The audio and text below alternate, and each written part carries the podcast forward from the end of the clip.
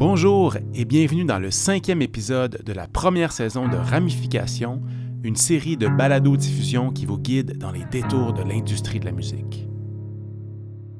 Dans cette première saison, on va s'intéresser aux aides financières qui sont accessibles pour les artistes. Je suis David Bussière, fondateur du RAM, le regroupement des artisans de la musique. Le RAM, c'est un regroupement formé par des artistes et pour des artistes et qui permet de faire entendre notre voix sur les enjeux actuels de l'industrie de la musique. Au Canada, on sait que les entreprises de l'industrie de la musique bénéficient d'un arsenal assez structuré d'aides financières, que les projets soient dans l'une ou l'autre des deux langues officielles. C'est vrai, les projets francophones sont minoritaires au Canada et font face à de nombreuses difficultés parce qu'ils s'adressent à un marché beaucoup plus restreint ont accès à moins d'opportunités d'exportation que les projets anglophones.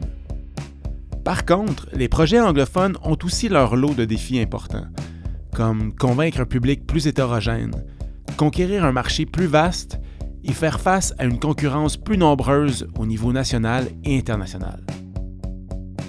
La mondialisation de la consommation de la musique vient augmenter les opportunités, mais aussi les difficultés et hausse les exigences pour les productions canadiennes anglophones. Lorsqu'on est en création, la langue est généralement un moyen et pas une fin en soi. Parfois, certaines langues véhiculent mieux certains messages et certains projets sont, par nature, des formats mixtes dans lesquels le multilinguisme est une caractéristique centrale. Que la langue du projet soit notre langue maternelle ou non, c'est pas toujours facile d'identifier les programmes de financement qui sont disponibles. Ce qui fait que des fois, certains d'entre nous renoncent à faire des demandes de financement, ce qui peut mettre en péril la qualité ou même l'existence d'un projet.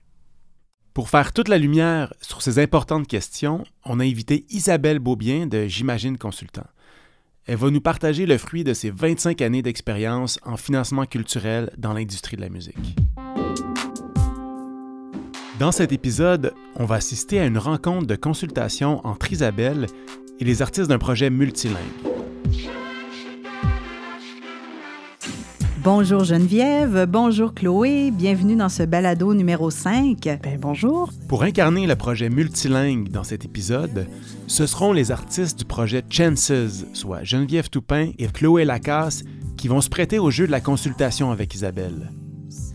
Le projet Chances propose des chansons écrites autant en Ojibwe en anglais qu'en français.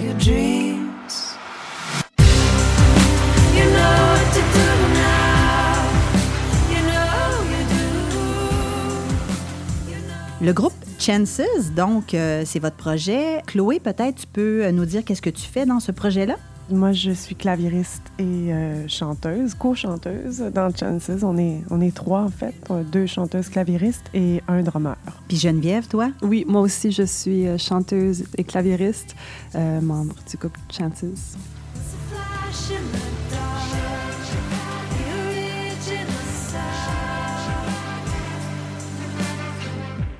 Puis euh, votre parcours un peu, euh, comment ça, ça, a commencé? Ça a commencé en 2016, en fait. Euh, les trois, on tournait déjà ensemble sur mon projet solo. puis la tournée se terminait. Et puis on s'est installé, c'était le 1er juillet dans notre local, en fait, en se disant, voyons voir ce qui va sortir. On avait deux jours, puis en deux jours, on avait deux chansons. It's enough, now say it, cause that's love. Puis ce qui était supposé être un un projet euh, d'à côté, disons, est devenu euh, de plus en plus important et a comme euh, nous a aspiré, en tout cas, je dirais, pendant près de deux ans et demi, à temps plein, pratiquement, les trois. Ouais. Puis vous êtes issu quand même de projets francophones, mais vous avez décidé avec Chances de faire ça en anglais. Pourquoi exactement? moi, c'est Geneviève qui parle. J'écris dans les deux langues, mais j'ai toujours travaillé plus dans le milieu francophone, même pour mon, mon album anglophone. Et je pense que rendu là, personnellement, moi, j'avais envie de, j'aime ça comme équilibrer le tout. Fait que j'étais un peu rendue à, faire quelque chose dans l'anglais. Et quand on a jasé de ça avec Chloé, ça donnait que, ben, je vais pas parler pour toi, Chloé, mais que tu étais un peu aussi, tu avais envie de faire autre chose, je pense. Ben, moi, j'avais carrément le goût d'essayer ça, euh, puis de voir aussi, de, donc, d'avoir un projet qui pouvait peut-être jouer euh, ailleurs ou dans un autre réseau, vraiment d'ouvrir des nouvelles portes. Euh, puis en même temps, parce que c'était avec Geneviève, dans le sens que moi, je me serais pas lancée là-dedans en tant que vraiment francophone. je suis pas bilingue, mais je trouvais ça le fun d'avoir avec elle, ben là, on pouvait y aller puis essayer ça. Mm-hmm. Et autant dans la création aussi, dans les, les mélodies sont, sont différentes. Euh, la langue influence beaucoup ce qui se passe musicalement. Donc, ça, je pense que ça, ça amenait ailleurs aussi pour cette raison-là. C'était ça qui motivait votre direction musicale aussi? Ben c'est un désir de, de, mélanger nos influences aussi et de ne pas se mettre de limites, de vraiment le terrain de jeu était comme grand ouvert et tout ce qu'on savait, c'est qu'on voulait se permettre d'aller un peu ailleurs. C'est assez ce qui est. It's enough, and that's love.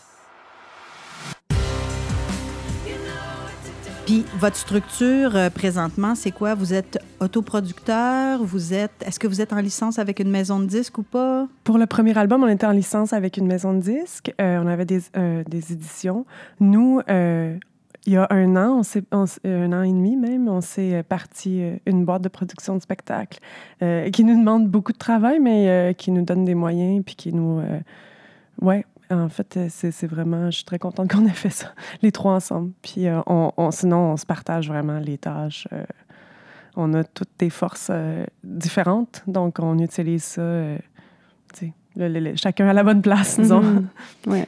Puis est-ce que vous avez sorti un album déjà de façon indépendante? Non, mais on, ben là, on, sort très bientôt un, single et un EP qu'on vient de, finir d'enregistrer, qu'on va sortir l'année prochaine. Et pour l'instant, le single, on le sort euh, de, façon indépendante et on va voir pour la suite. Mais on, avec tout, je pense qu'avec notre expérience de ouvrir la, boîte de, production de spectacle et tout ça, on a vu on a vu à quel point on travaille bien ensemble et ce qu'on est capable de faire euh, de, de, manière indépendante. Donc, ça, ça fait qu'on n'a on n'a pas peur d'aller de l'avant comme ça, puis d'après de choisir, de se bâtir une équipe autour de nous, de vraiment choisir les personnes avec qui on, va travailler nos projets. Tu sais, il y a quelque chose de vraiment... Il y a beaucoup de liberté là-dedans, puis il y a quelque chose de créatif là-dedans aussi. Mm-hmm. Puis est-ce que vous avez un contrat de distribution? Oui, c'est ça. On est avec euh, Believe euh, Digital. Parfait. Parfait. Parce que ça, bien évidemment, ça fait partie des critères de base pour avoir accès à certaines subventions. Mm-hmm. Fait qu'êtes-vous mm-hmm. prête à ce qu'on parle de financement? oui!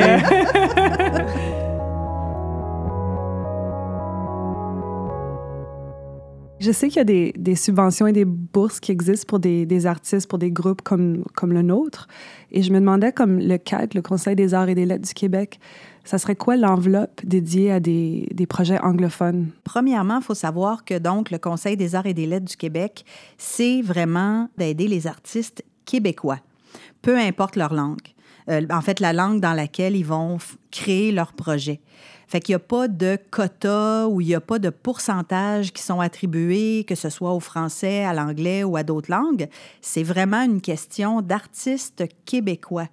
Fait autant un projet anglophone, francophone, euh, autre langue, instrumentale, peu importe. Donc, tout ça peut être aidé de la même façon. Là. Y a pas de...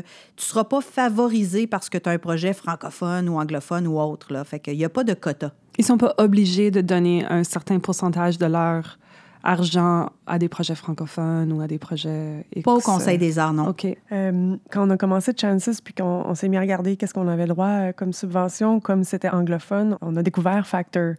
Euh, qu'on connaissait pas. Puis on n'a pas rencontré non plus dans nos carrières des, des, gens, par exemple, qui travaillent chez Factor, mais ici, donc c'était comme quelque chose de, de flou euh, un peu euh, qui, qui, existe quelque part euh, à Toronto. Oui, exactement, parce que Factor aide, soutient les projets anglo-canadiens.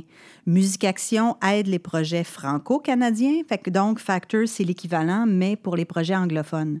Fait que c'est sûr qu'au Québec, comme la majorité des projets sont francophones, c'est sûr que c'est un petit peu moins connu. Mais par contre, comme ils soutiennent des projets anglo, bien évidemment, si c'est ce que vous avez, bien sûr, c'est pertinent. Mhm. Sais, C'est sûr que tout comme production d'un album à Musique Action, le programme qui est le plus intéressant chez Factor, c'est Juried Sound Recording, qui est vraiment le programme qui aide pour la production d'un album. Fait qu'à ce moment-là, c'est sûr qu'il faut être rendu là dans sa carrière. Il faut avoir un certain nombre de spectacles, il faut avoir un certain nombre de ventes. Il faut, faut, être- faut être rendu là. Fait que je pense que vous allez y arriver très bientôt. Mais c'est sûr que aussi, ce qu'il faut, c'est avoir une stratégie de rayonnement qui, est, qui va bien au-delà du Québec qui est vraiment sur le Canada au complet. Il faut avoir pas juste des partenaires au Québec. Idéalement, il faut avoir aussi des partenaires sur le Canada, que ce soit un booker, que ce soit justement pour des relations de presse, du, du, euh, tracking, parce que comme ils soutiennent les projets anglophones canadiens, on comprend que c'est pas majoritairement au Québec, c'est majoritairement dans le reste du Canada. Donc, à ce moment-là, il faut que, c'est ça, que vous ayez une stratégie là, qui va au-delà du Québec. Mais au, au Québec, est-ce que Factor a un bureau? Est-ce qu'ils ont des services ici? Pas exactement un bureau, mais premièrement, ils viennent quand même assez souvent à Montréal. Comme par exemple, là, en septembre, ils étaient à Pop Montréal. Fait qu'ils viennent faire euh, des annonces, ils viennent rencontrer les gens pour expliquer leur programme et tout ça. Et il y a une personne, en fait, dans chaque province, il y a effectivement une personne qui est euh, affectée, ben, une personne de factor, ils appellent ça, un petit peu, leur Regional Education Coordinators. Donc, au Québec, c'est une fille qui s'appelle Ba- Battle. C'est elle qui est là depuis quand même plusieurs années. Puis si vous allez sur le site de Factor, là, vous pouvez justement trouver ses coordonnées, communiquer avec elle. Puis elle, elle est vraiment elle travaille pour Factor au Québec et donc elle connaît très bien les programmes, mais elle connaît aussi la réalité québécoise, fait qu'elle peut tout à fait bien conseiller un projet anglophone au Québec. Puis elle est à Montréal, on pourrait aller la rencontrer si, on, si on veut. Exactement, Super. exactement.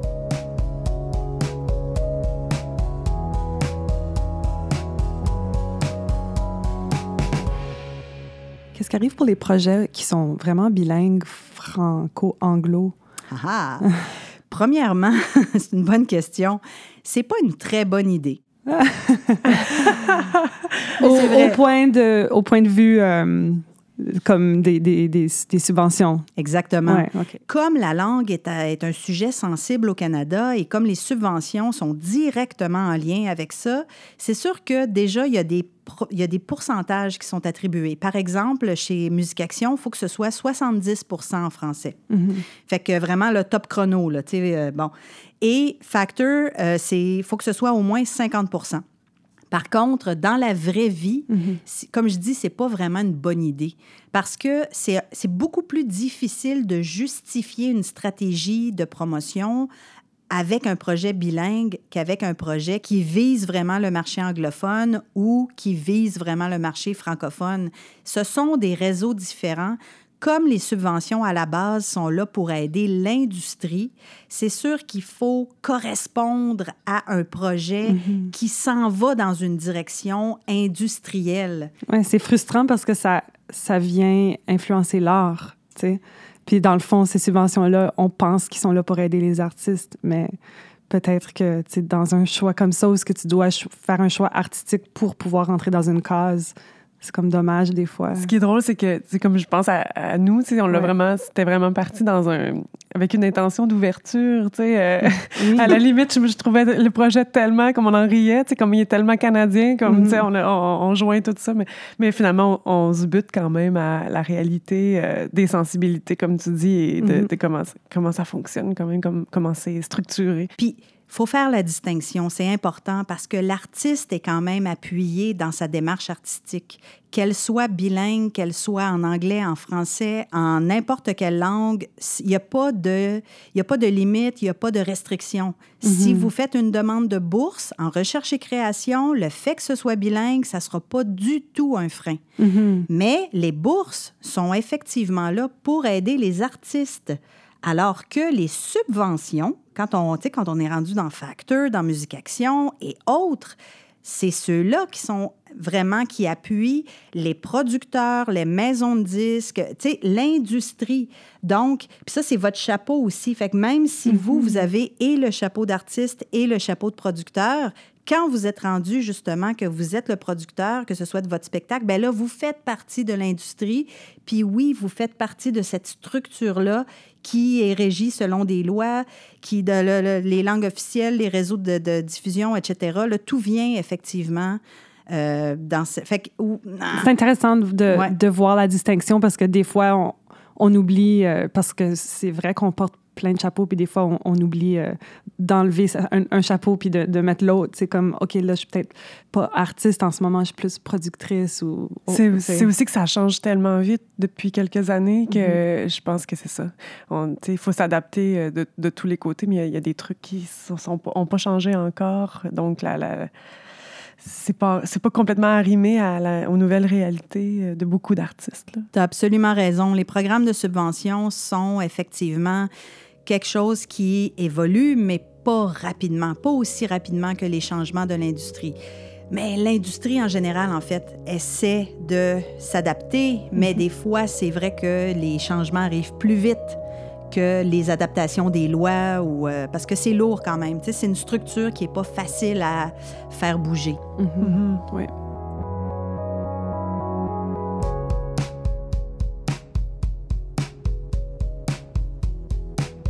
C'est ça, depuis le début du projet, dans le fond, on, s'est organisé, euh, on a évolué dans notre organisation, euh, puis dans les demandes de, subventions qu'on a faites, on en, a fait euh, vraiment beaucoup.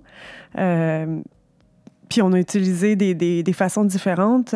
par exemple, certaines fois, comme par exemple cet, été, c'est récent, on avait une tournée d'un mois en Europe. Et puis, pour y arriver, Factor nous a aidés pour un des showcases qu'on avait là-bas, euh, deux en fait des showcases. Ensuite, euh, par notre, euh, notre agente de spectacle et par notre compagnie de production de spectacle, on a pu avoir une partie des dépenses, mais ça ne couvrait pas tous les frais. Donc, il a fallu déposer aussi une demande au CAC, qui là était par Chances. Donc, on se retrouve à des fois déposer en nom individuel, des fois à travailler à partir de notre boîte de production de spectacle, qui n'est pas Chances, qui est comme un autre nom. Là, qui puis, qui est incorporé. Qui est incorporé. Euh, et puis, en fait, on se demandait, euh, Chances, comme, en ce moment, n'est pas enregistré ou n'a pas de, de... Statut légal. Exactement. Et puis, est-ce que ça serait bénéfique d'en avoir un ou au contraire, on est mieux de garder ça comme ça? C'est sûr que comme artiste, de façon individuelle ou même en collectif, parce que vous autres, vous êtes trois, euh, c'est à titre individuel que vous allez être aidé au niveau des conseils des arts, toujours. OK? Donc, que ce soit pour déplacement, que ce soit pour recherche et création, c'est vraiment en vos noms personnels. Par contre, pour certaines autres subventions, c'est sûr que oui, votre incorporation au niveau de votre production de spectacle peut être intéressante, que ce soit pour les crédits d'impôt ou que ce soit pour différentes subventions, comme tu as mentionné. Mais éventuellement, dans l'optique de vous organiser un peu plus, euh, de façon administrative, puis même par rapport à Factor, comme on parlait tantôt, le fait que pour l'album, votre, votre groupe soit minimalement enregistré société en nom collectif, ça pourrait être quelque chose qui est bien parce que, premièrement, ça vous fait exister de façon légale. Puis c'est pas trop, euh, tu sais, c'est pas lourd là, comme administration, c'est pas comme une incorporation, mais ça vous permet quand même de vous d'avoir une structure administrative qui vous permet, je sais pas moi, de, de vous ouvrir un compte affaires, par exemple, au nom de Chances.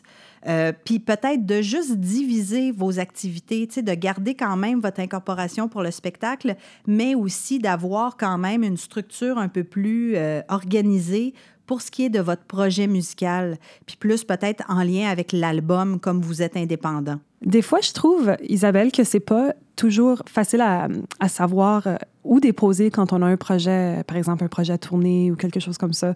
Euh, on peut lire les paramètres du programme sur le site Internet. Ensuite, on, appelle pour avoir plus de clarification. Puis des fois, c'est c'est pas tout à fait ce qu'on a lu ou ce qu'on, a compris, en tout cas.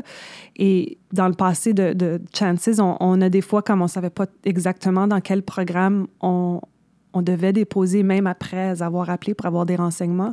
Comment on, comment on peut savoir au final euh, où, où, on dépose, en fait?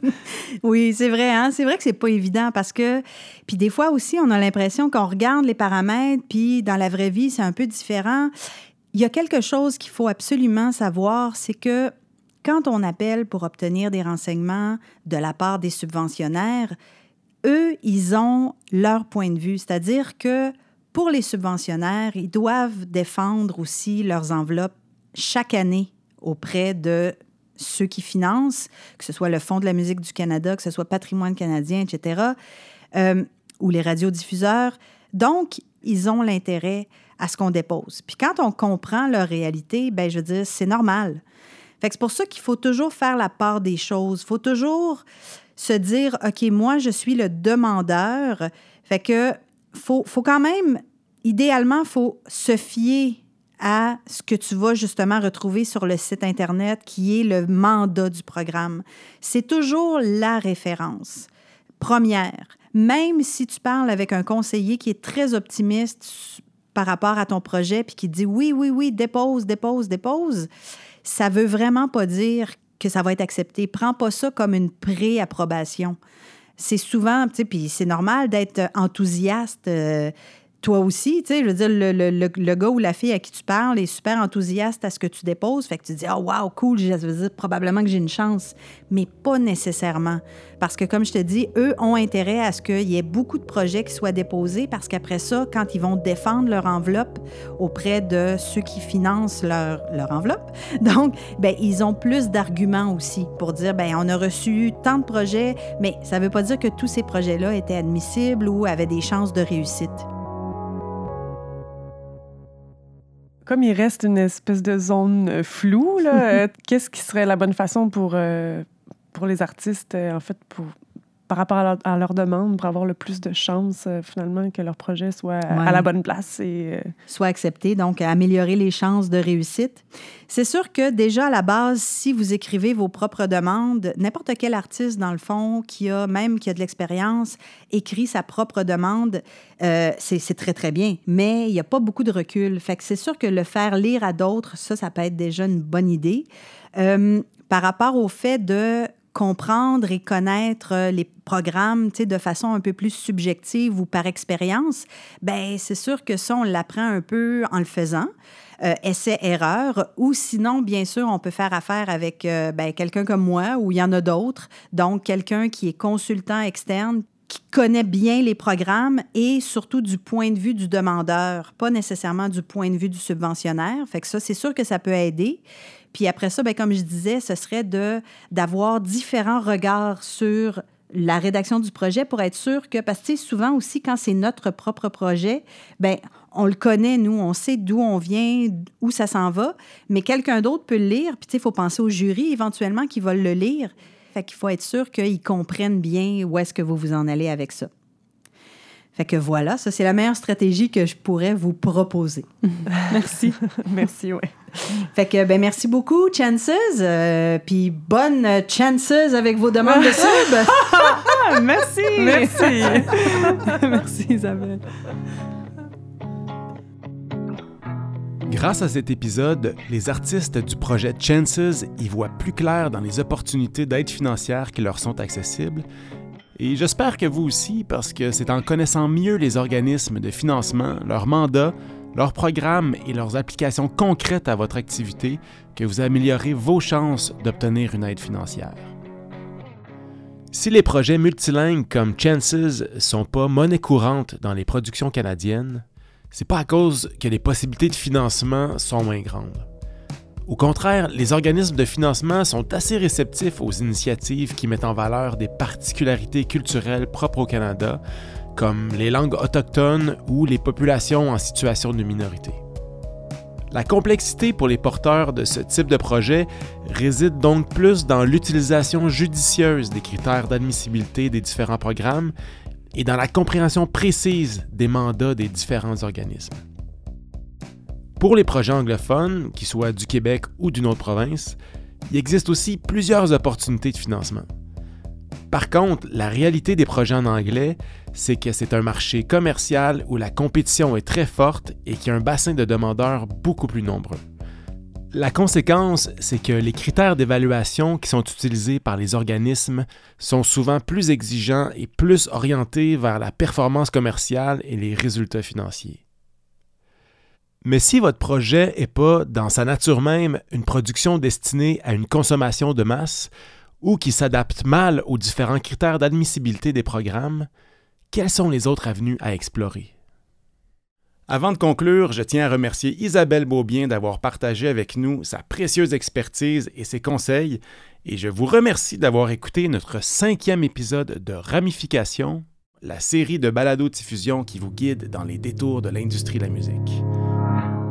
Cette série de balados a été rendue possible par le soutien du ministère de la Culture et des Communications du Québec, que je tiens à remercier tout particulièrement ici, au nom du RAM et de tous les artisans de la musique. J'espère que vous serez nombreux à nous suivre parce que le RAM, c'est votre voix, la voix de celles et ceux qui font la musique. Pour en savoir plus ou pour soutenir le RAM, allez sur le site le